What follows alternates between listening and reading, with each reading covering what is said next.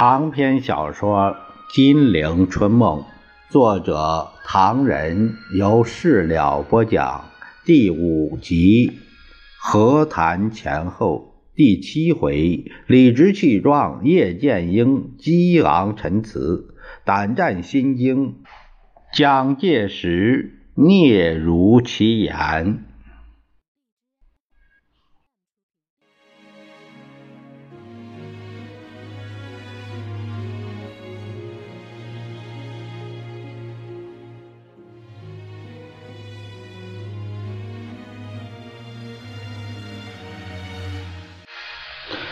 话说，对于中外记者团在延安的活动，蒋介石越想越不放心。尤其是叶剑英著名的谈话，那是集毛泽东、周恩来、朱德与中共高层意见于一身的谈话，岂能小看？左等右等，那全文终于来到，蒋介石紧张喜悦。有如见到这位八路军参谋长对全世界的慷慨发言。只见上面写道：“中外记者参观团各位先生，为应各位要求，并使各位便于研究目前中国共产党抗战的具体情形起见，我向各位做一个关于敌后战场军事情况的一般介绍。”中国抗战一开始就分为正面和敌后两大战场，而自1938年10月武汉失守以后，敌后战场就在实际上成了中国的主要战场。这种情况，因为中国政府采取压制言论的政策，不单外国人不明白，就连中国人也有很多不明白。我今天要说的就是关于敌后战场的情形。我们八路军新四军在这个敌后战场上坚持了七年之久，七年抗战的过程极其残酷紧张，并且极其复杂曲折。假使某些先生们要求更深入的来了解敌后抗战的实际，我可以在另外的机会再和各位做一个共同研究。现在。只做一个极其简单的介绍。我的介绍范围是多说现状，少说历史；多说军情，少涉及其他方面。我的介绍分为四项：第一，敌后战场的敌情；第二，敌后战场的伪情；第三，敌后战场的友情；第四，敌后战场的我情。现在我说敌后战场的敌情。我们关于敌情的知识还不很令人满意。一则敌军变动频繁，二我们的侦察工作还不是很强，对于敌军的番号、编制、装备、移动时日和方向等等，不免有某些地方不能做肯定的说法。先要向各位声明一下，我想把今年三月份的敌情材料，即敌人以一部军队进攻。豫湘以前的敌情材料，把那个时候的敌军态势作为基本态势加以说明，然后说到尔后的敌情变化。敌后战场有三个，即华北、华中、华南三大敌后战场。在华北敌后战场，抗战者为八路军；在华中敌后战场，抗战者为新四军；在华南。敌后战场抗战者为中共领导的游击队部队，每个战场又分为几个抗日根据地。这三大敌后战场的敌情和友军担负的正面战场的敌情相互联系，故需从整个敌情中分析我军与友军分担抗击的情形。根据我们今年三月份的材料，日寇在华兵力共有三十四个半师团，约五十六万人。华北敌后战场的敌军既有九个师团、八个独立旅团、两个独立骑兵旅团，合计十四个师团，约二十二万人。八路军抗击了华北敌军兵力，占百分之。八十四强，友军仅抗击了二点二五个师团，占百分之十六弱。其分布区如下：即第二十六师团，师团长柴山，分布于大同、归绥、灵丘、朔县地区。第五十五师团，师团长代察，河北徐水、定县段、平汉路沿线及冀中地区。第五十九师团，师团长柳川替，山东济南、新泰、泰安、寿张。邱县、平原、德州、惠民地区第六十二师团师团长石井右训清水天，山西榆次、榆县、阳泉、沁县、长治、晋城地区第六十三师团师团长野富昌德，北平、天津、古北口、定兴、易县地区第。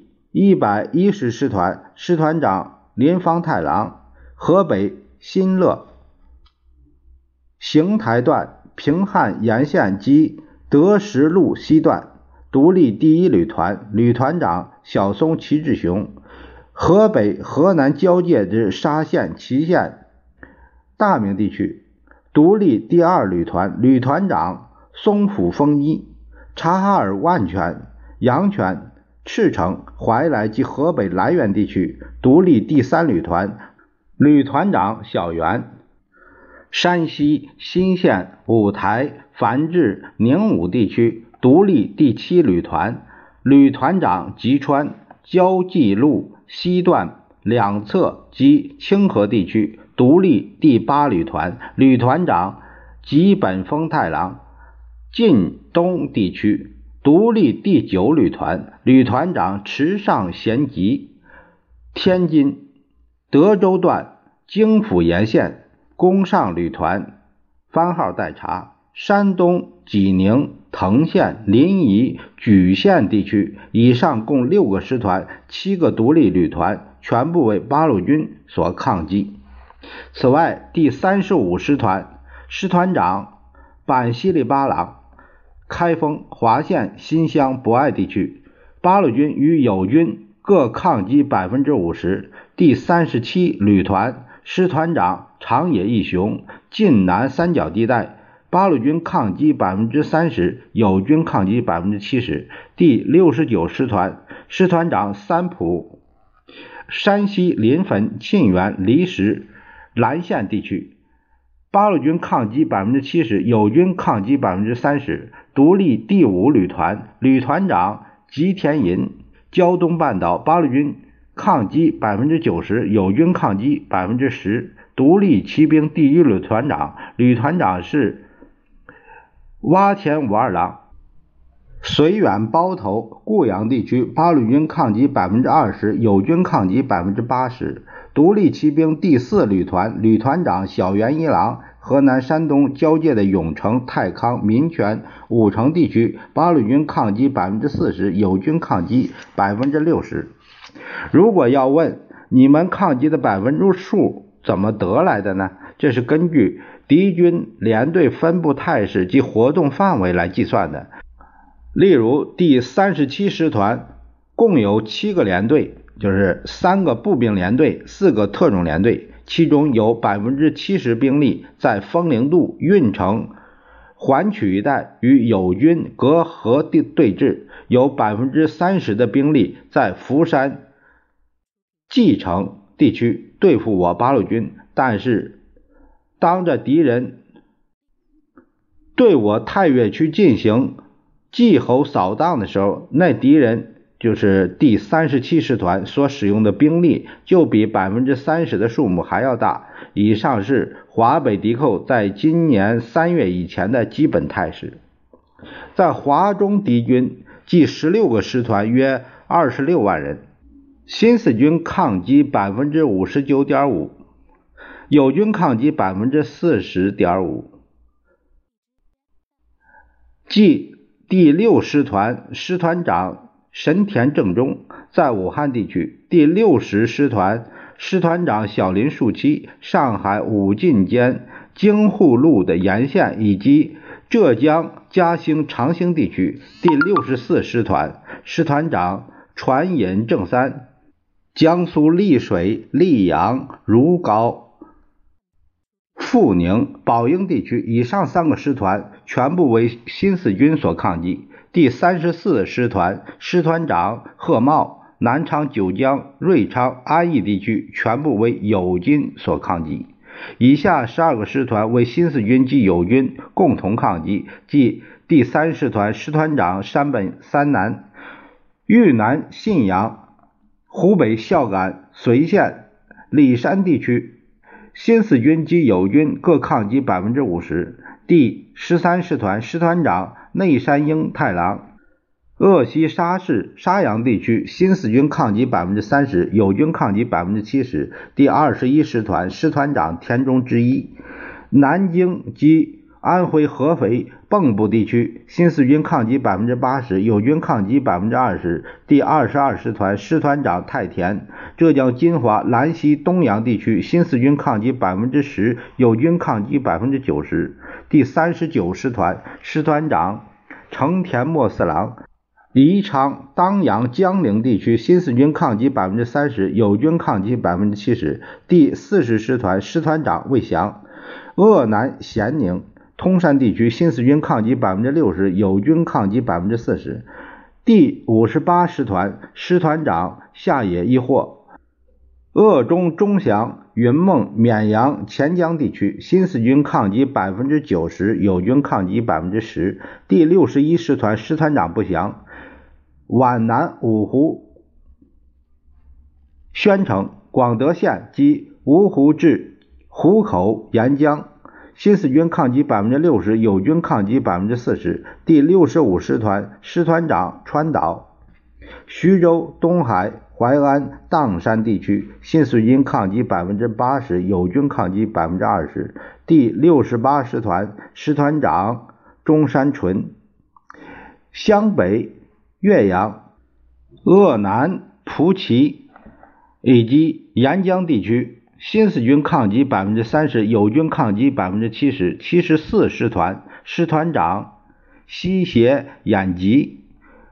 杭甬铁路沿线，新四军抗击百分之四十，友军抗击百分之六十。第一百一十六师团师团长何尔基龙。武昌鄂城间沿江两岸，新四军抗击百分之九十，友军抗击百分之十。华南敌军约有三个半师团，两个独立旅团，合计四个半师团，有八万人。共产党领导的游击队约抗击了一个师团，占百分之二十二；友军抗击三个半师团，占百分之七七十八。即第十八师团师团长牟田口连地。之一的一个旅团以及五十六师团师团长渡边正夫，在滇西腾冲地区独立第十九旅团旅团长松井贯一，在鄂粤东潮汕地区独立第二十二师旅团旅团长宋山，在雷州半岛以上两个半师团全部为友军抗击，以下两个师团为。共产党领导的游击队与友军共同抗击，也就是五十七师团师团长中野莫光。广九沿线，共产党领导的游击队抗击百分之七十，友军抗击百分之三十。第幺零四师团师团长孤田彦一。广州从化三水地区，共产党领导的游击队抗击百分之三十，友军抗击百分之七十。此外，尚有海南岛的全部敌人均为共产党所抗击，未计算在内。因为电讯中断，目前敌军数目不明，估计有一个旅团。以上是一九四四年三月以前国共两党军队抗敌的具体情形。我们抗击了敌人百分之六十四点五，友军抗击了敌人的百分之三十五点五。可是。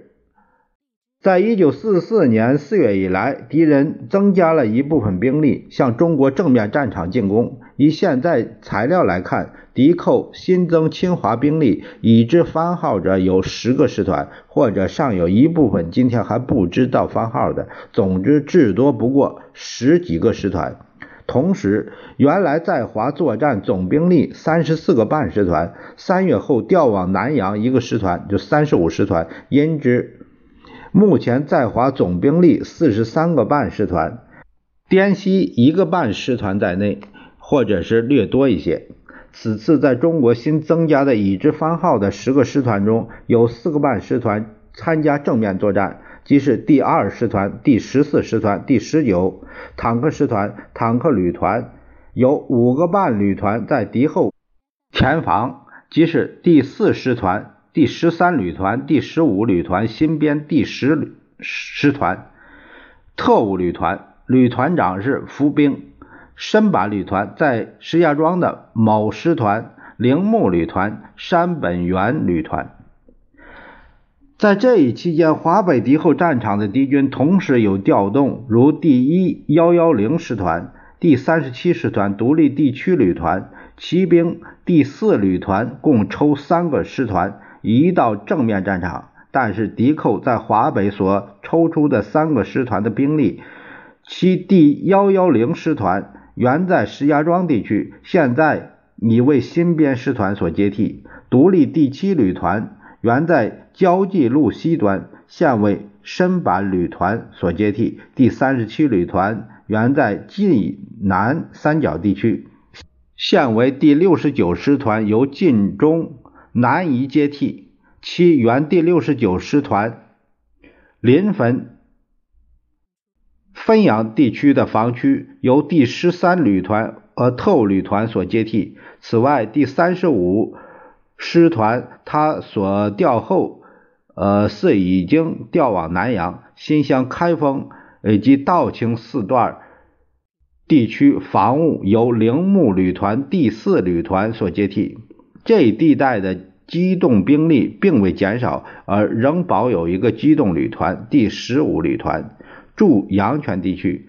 骑兵第四旅团原在陇海县开封砀山地区，现为伪军。张兰峰所接替。由此可见，敌寇在华北敌后战场虽然抽走了一些兵力，但其防务同时又有新的兵团所接替。这绝不是如外间某些人所猜测的，说华北敌军抽调以后已成为一空地，那里担负的共产党八路军背上的兵力。仍和原来的情况相同。应该指出，一九三八年十月武汉失守以前，日寇的主力是向着国民党正面战场；但在武汉失守以后，日寇改变了政策，对国民党以政治诱降为主，以军事进攻为辅，而移其主力于敌后战场，残酷地进攻共产党。一九三八年十月到一九四四年三月，整整五年半的时间。日寇对国民党只有几次战役性的进攻，并无战略性的进攻，大体都是早出晚归。在此期间，国民党的政策则是招架与观望的政策。敌人来了，招架一下；敌人走了，袖手旁观。这个政策就是今天河南、湖南战局所以失败的原因。此种情况，我们希望今后能有所改变，使正面战场能够配合敌后战场的作战，而结束过去那种完全不相配合的局面。关于敌情的介绍，大致就是如此。现在说一说敌后战场的伪情。这里我先要感到惭愧。因为中国七年抗战，一面是全国绝大多数军民在庄严神圣的抗战与牺牲，一方面又一部一部分人，而且是不小的一部分人卑鄙无耻的投降与作为，这是我们中华民族的极大耻辱，必须先予以洗雪。可是今天的伪军在敌后战场已有七十八万之多，伪警察、伪民团还不在内。作为中国抗战是不可忽视的一个大敌，所以值得介绍一下。中国伪军在一九三三年冬长城抗战的时候，就有所谓的李守信、王英两部伪军。李守信是国民党骑兵第旅九旅的团长，王英是随西地方武装。这是抗战以前的老伪军，现约两万人。抗战初期，平津沦陷。戚燮元起来组织静安自治军当时仅四个连，到一九三八年发展到五个团，直到现在有十二个集团军，辖三十六个兵步兵团，约五六万人。自汪精卫投降以后，华中伪军开始大发展，如李长江、杨仲华两部四万国民党军队改变旗帜，整个投降。但是伪军的猛烈发展是从一九四二年春开始的。也可以说是从孙良诚投敌开始的。从那时候起，在抗战营垒中投敌者共有将级军官六十七人之多。中国有这样多的伪军，各位也许会惊讶起来，可是这完全是事实。如果有人问为什么在一九四二年以后会有这么多的军队投降呢？原因。当然是可以找到的。在找原因时，或者有人要说，一九四二年那时候的情形有：日本在南洋正在得势，苏德战场的红军还未转入进攻；第三，日本对华采取所谓的新政策，因为日本正有事于南阳，感觉兵力不足，乃强化汪伪政权，代管敌后，又提倡南北河流及豫宁河流等口号。是的，这的确是那时候的情形，但是这些并不能作为大批中国军队投降的真正原因。究竟是什么真正的原因呢？我们认为，完全是因为中国国内政治不团结、不民主和赏罚颠倒，对全国军民投下了一个巨大的阴影，动摇了颇大一部分军民的胜利信心。如果不指出这一点，就不能解释为什么同在敌后。同样困难，共产党能够支持，绝无叛军；国民党则不能支持产生如此众多的叛军。关于我们政府与我们统帅部赏罚颠倒一事，只要指出一件事情就明白了：山西的决死队和华中的新四军自始至终是英勇抗战的，但是这两部分军队却会被我们的统帅部。派遣大军袭击，并杀死于福去成万的官兵，又下令通缉和审判其首长，以后便宣布他们为叛军。但是国民党军队真正叛变了几十万，降级军官六十七名之多，其中最著名的庞炳勋、孙殿英、孙连成、夏楚忠、龚炳潘、陈孝强、吴化文、李长江、王进斋等。上将、中将人物，我们的政府及统帅部却不审判、不讨伐、不宣布为叛军，反而和他们勾结，给予任务，要他们去进攻八路军新四军与华南游击队。请你们看看，这是怎样一种颠倒过来的赏罚？抗日者有罪，叛国者无罪。请问这是怎么能振奋士气？怎么能让人心服呢？一九四三年冬，汪逆宣布。南北伪军统一指挥，将全国伪军重新编制，加以整练。经过此次整编以后，全国伪军有了比较完整的系统。总的说来，全国伪军分为伪正规军与伪地方军。伪正规军的数量有三十八万，伪地方军有四十万。共计全国伪军有七十八万，其中有百分之六十二是国民党部队投降过来的，百分之三十八是敌伪强拉壮丁、收编土匪流氓编成的。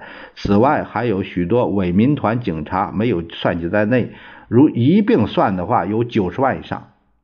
这许多伪军在敌后起了什么作用？换一句话说，许多伪军为敌人担负了什么任务呢？大概说来，一是配合扫荡，二是守备据点，进行清乡、补充缺额。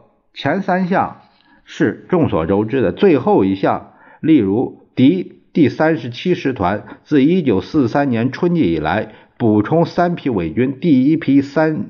百余人，第二批由石家庄补充来一千五百人，第三批由介休补充来三千人，而所有这些任务就是对付共产党的。你们看，昔日的友军现在调转枪口打自己同胞了。